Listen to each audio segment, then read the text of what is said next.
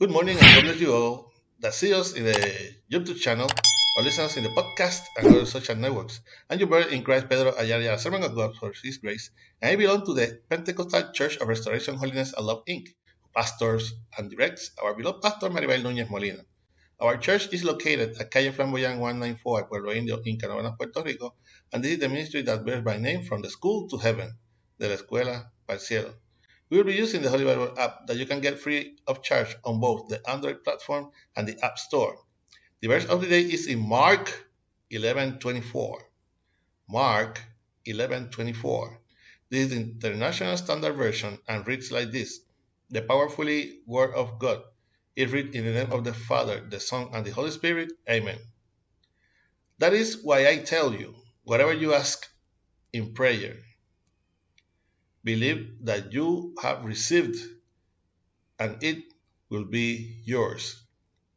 Again, that's what I told you. However, you ask for in prayer, believe that you have received it and it will be yours. Please, God, continue blessing your already blessed word. The cursed fig tree dries. Faith is powerful.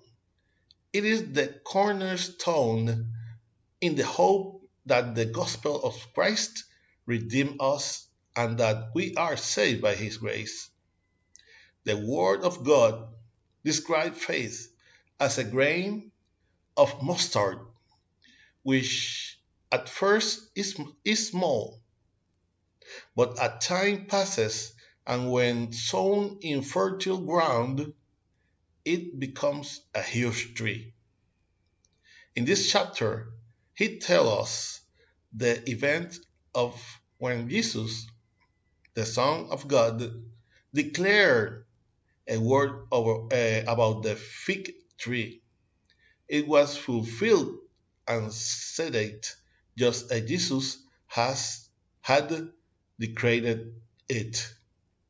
It is not the only incident where the power and authority of Jesus is demonstrated as the Bible rec- records numerous miracles and wonders of the Master.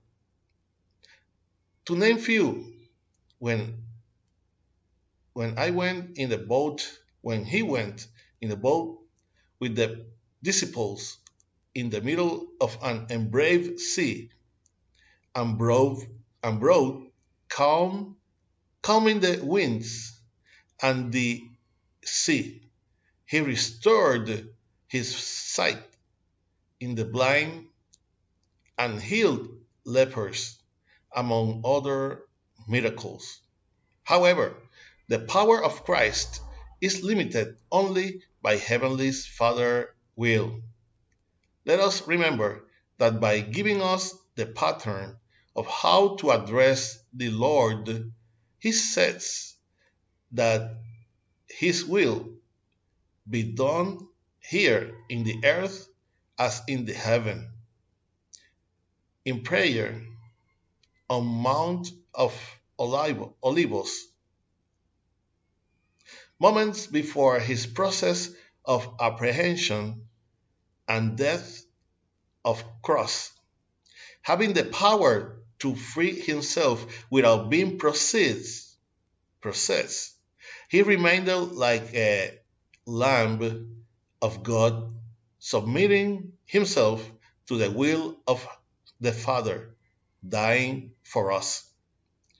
Let us first submit to God's absolute will, remembering that Jehovah as Heavenly Father, will always seek what suits us best, and if what we ask is within His will and purpose with us, He will grant it to us in faith.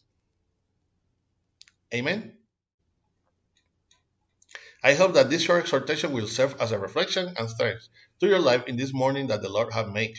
For praise, send message to our email, ministerio de la escuela cielo at gmail.com. You can also get us on YouTube and listen us in the podcast. Facebook, remember to like and share us to support this ministry. If you have not already subscribed to this channel where from Monday to Friday we will give what we have received by grace.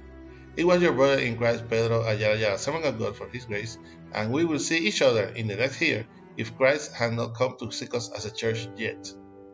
Hoping that our praise and prayers to the Creator comes from the school to heaven.